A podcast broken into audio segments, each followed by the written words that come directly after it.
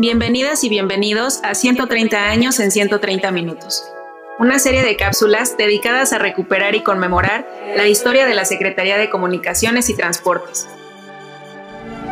Hoy hablaremos sobre la SCT y la formación de los camineros.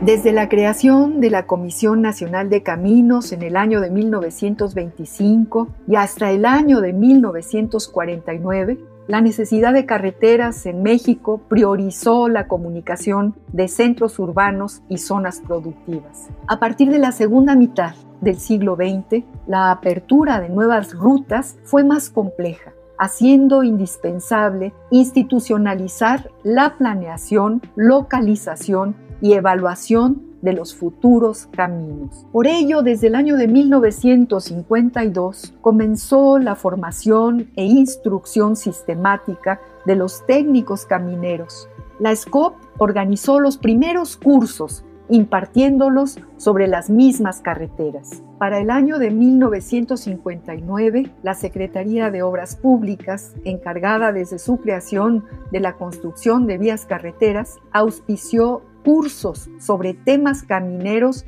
en la UNAM y poco después en otros centros de enseñanza. Hacia el año de 1960, la SOP, Secretaría de Obras Públicas, instrumentó programas de capacitación para técnicos de otras naciones, principalmente latinoamericanas, además de dar asesoría a varios países.